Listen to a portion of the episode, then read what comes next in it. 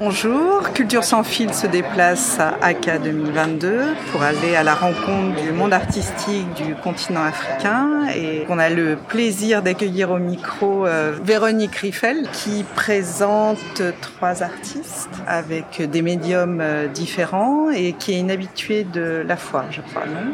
Oui, ça fait depuis 2019, c'est-à-dire l'année où j'ai ouvert ma galerie que je participe à ACA je suis fidèle à ACA depuis le début. J'étais déjà venue comme conférencière. J'avais été invitée comme critique d'art parce que j'avais sorti un livre. Donc c'est une foire qui m'est très familière et qui est chère à mon cœur. Là aussi bien comme visiteuse, conférencière ou maintenant depuis 2019 galeriste, effectivement. Et donc euh, comment on passe de critique d'art ou historienne et commissaire d'exposition à galériste Oui, non, et j'allais dire surtout qu'auparavant tu avais une autre vie avant l'art qui était dans le réseau diplomatique en fait. Absolument. Alors au départ, à la direction des affaires culturelles de la ville de Paris, puisque j'ai créé, à la demande de Bertrand Delanoë, et dirigé l'Institut des cultures d'islam pendant huit ans, avant de rejoindre effectivement le réseau diplomatique euh, culturel français. Et après, euh, j'ai consacré mon temps euh, à des projets d'exposition. J'étais commissaire d'exposition, notamment par exemple à la Philharmonie de Paris, une exposition sur les musiques arabes et puis euh, différentes expositions euh, aussi bien sur le continent africain qu'au Moyen-Orient, aussi beaucoup aux Émirats arabes unis. Là dernièrement, euh, à l'occasion de l'exposition universelle. En fait, voilà, j'envisage le métier de galeriste par rapport à mon parcours, non pas comme une rupture, mais comme une continuité, au sens où ça m'a permis une fréquentation longue et soutenue avec le milieu artistique, avec les artistes, avec l'accompagnement de projets comment aider des artistes à obtenir une résidence, par exemple, comment affiner avec eux, approfondir certains travaux, certaines séries? Et finalement, le fait de les aider à vivre de leur art, c'est-à-dire à commercialiser leur art, c'est venu vraiment dans la continuité de ça.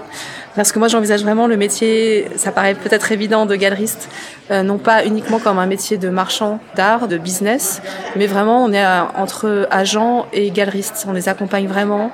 On a une discussion sur les contenus, sur euh, à la fois le travail, la façon de le montrer où est-ce que c'est le plus pertinent de le présenter. Enfin, tout ça est finalement assez proche des différents métiers que j'ai exercé et que je continue à exercer aujourd'hui. Et aussi, comme on l'a mentionné, critique d'art, puisque c'est important aussi. Et ça, c'est un chantier que je voudrais lancer en 2023. C'est des projets éditoriaux en lien avec les artistes de ma galerie. Sous forme de monographie ou... Notamment sous forme de monographie. Comme je l'ai fait dans des publications euh, antérieures, de concilier à la fois une approche euh, très précise et pointue et en même temps très grand public. Je ne veux pas m'adresser juste à un public euh, déjà alerté, parce qu'on se rend compte qu'on a besoin de rassurer les collectionneurs aussi en tant que galeristes, qu'ils aient des repères dans l'histoire de l'art et comment ces artistes du monde africain s'insèrent dans cette histoire de l'art. Ça, c'est quelque chose qui me tient énormément à cœur. Et là, prochainement, je vais d'ailleurs euh, donner des cours d'histoire de l'art au jeu de paume sur la photographie africaine et la photographie du Moyen-Orient. Et je trouve que c'est très très important de contribuer à cet écosystème pour euh, que les collectionneurs sachent qui acheter, comment acheter, à quel prix acheter et se sentent pas totalement perdus tellement euh, malheureusement encore euh, les artistes africains ont été un petit peu oubliés et n'ont pas reçu le coup de projecteur qu'ils méritaient même si, et là je m'en félicite, les choses sont en train de changer. Justement par rapport à ce changement et cette évolution, en étant une galeriste depuis 2019, sachant que le marché de l'art reconnaît de plus en plus le segment art du continent et tu es présente dans de nombreuses foires autour du monde, comment est-ce que tu perçois justement cette évolution du côté des acheteurs C'est-à-dire comment ça se passe? Comment est-ce que le collectionneur d'un artiste africain va naître? Comment tu le vois toi arriver et comment tu éduques tes acheteurs éventuellement? Comme vous savez, je fais un peu le grand écart. J'ai un pied sur le continent africain, euh, j'en ai même un, un petit peu aussi au Moyen-Orient, puis en Europe. Et puis comme tu le disais tout à l'heure, euh, je participe à des foires dans le monde entier. Ça va de Cape Town à Miami en passant par Londres. Euh. donc je rencontre des profils de collectionneurs différents. Il y en a qui ont déjà choisi le parti pris de s'intéresser au continent africain, parfois même sur un segment encore plus précis, par exemple la photographie africaine. Donc là, on a déjà des collectionneurs qui sont dans cette euh, démarche-là. Aussi, outre la conviction esthétique, la conviction géopolitique euh, attachée au marché de l'art. Donc ces personnes-là, elles sont très curieuses, très informées. Elles-mêmes, elles peuvent écrire. J'ai vraiment des collectionneurs euh, très pointus et qui contribuent eux-mêmes en fait à rassurer d'autres collectionneurs amis en étant au bord de, de grands musées généralistes à faire entrer l'art africain. Donc il y a ces collectionneurs qui sont déjà tout à fait informés. Il y a des gens par exemple sur le continent africain, je pense notamment en Côte d'Ivoire où je vis une partie du temps, qui eux, voilà, c'est une conviction politique de rééquilibrage Donc eux, ils sont déjà convaincus de ça. Après, ils ont besoin d'être nourris. Donc voilà, mais déjà l'envie y est. Et après, c'est vrai qu'il y a un profil de collectionneur, on est en ce moment en même temps que Paris Plus, qui sont un peu perdus finalement dans l'immensité de Paris Plus et de cet art contemporain avec ses codes, etc. Et qui, en venant à AK, par exemple, au Carreau du Temple et en venant nous voir, se sentent beaucoup plus en confiance. Il nous dit justement que nous, on prend le temps de discuter, il y a beaucoup d'artistes qui sont là. Moi, par exemple, sur les artistes que je représente, il y a Aurélie Tiffy, qui est venue exprès de Côte d'Ivoire, qui vient pour la première fois euh, en Europe. Il y a Olga Yameogo qui est là. Donc, euh, déjà, rencontrer des artistes, pouvoir parler du travail avec eux, ça, c'est vraiment important pour les collectionneurs. Ça les met en confiance. Ça humanise le travail aussi, donc ça leur donne envie d'acheter. Et puis, euh, c'est vrai que là, par exemple, depuis le début de AK, j'ai beaucoup, beaucoup de questions sur la cote. Mais comment vous définissez le prix de vos artistes alors que justement ils ne sont pas complètement encore rentrés de plein pied dans euh, le marché, avec un grand M. Et donc voilà, on discute, on, explique les choses et j'explique à quel point c'est un faisceau de paramètres, c'est pas un paramètre unique, c'est pas du tout non plus un hasard. Voilà, il y a différents paramètres qui rentrent en jeu. Et donc les collectionneurs sont rassurés, je pense. Ils ont besoin de cet échange avec moi. Justement, depuis qu'on a commencé ce podcast, il est beaucoup question des collectionneurs qui quand même structurent le marché euh, et qui sont une clé indispensable. Et beaucoup euh, parlent justement de former ces collectionneurs. Et euh, je trouve que c'est intéressant ce que vous dites au niveau de l'écriture, des publications, des différents types de foires, qu'en fait, on a une envie spontanée de collectionner, d'acheter de l'art, mais il y a aussi tout un accompagnement que visiblement vous faites aussi bien auprès des artistes puisque vous n'êtes pas qu'une marchande, et au vu de vos parcours, mais aussi d'accompagner vos collectionneurs pour leur proposer aussi euh, des choses. Euh, oui, oui, oui, Bah oui, un rôle de conseil, hein, euh, effectivement, comme vous dites, à tous les niveaux, ça soit conseil auprès des artistes, conseil auprès des collectionneurs. Après, il y a des achats coup de cœur aussi.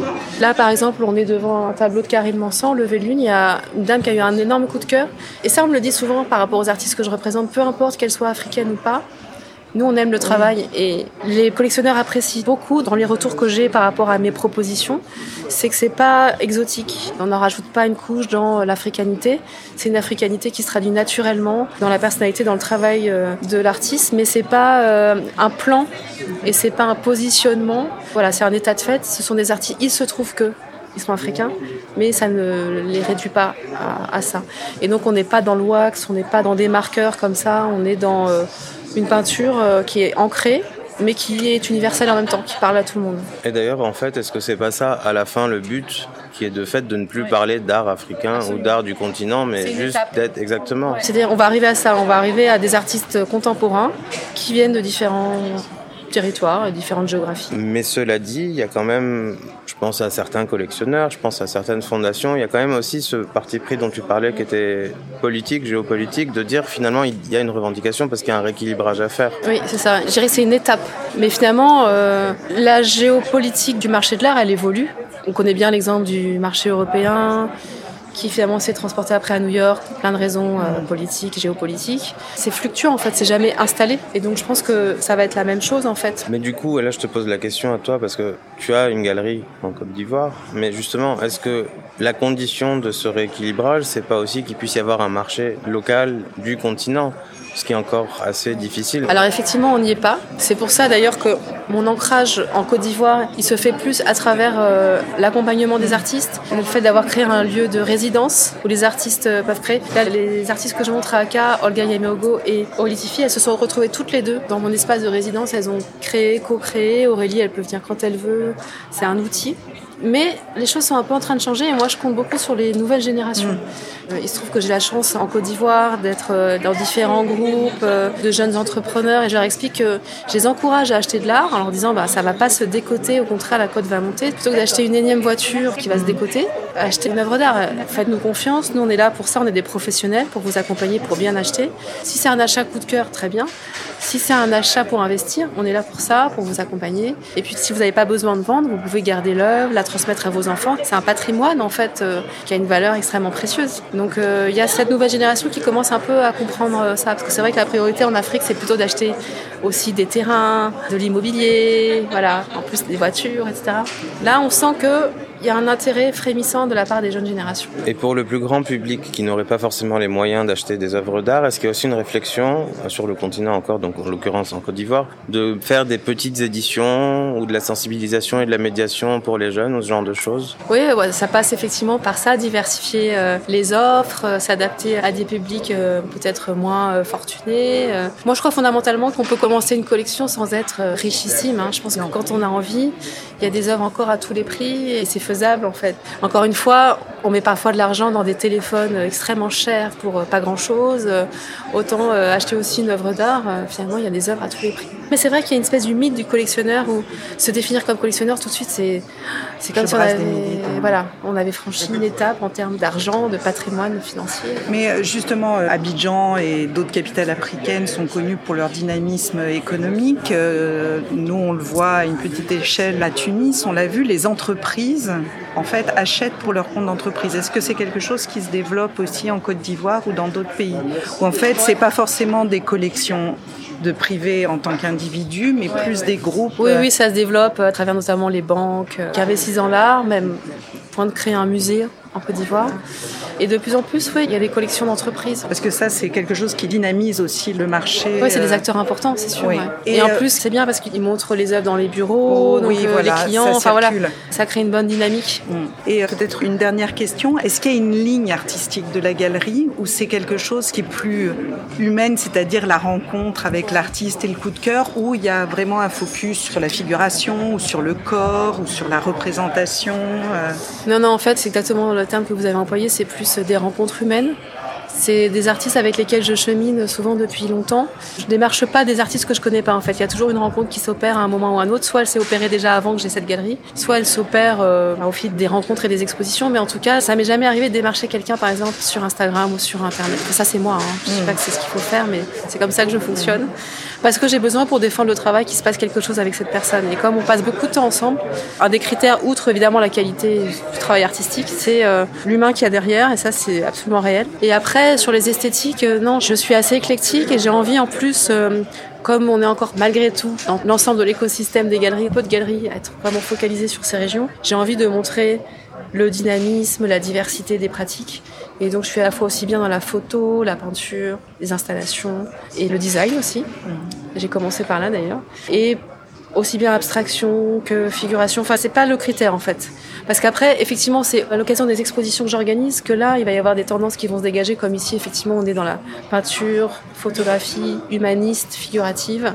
Mais là, je reviens de Londres où j'ai présenté le travail de Cléa Pénouvon qui est mhm. totalement différent.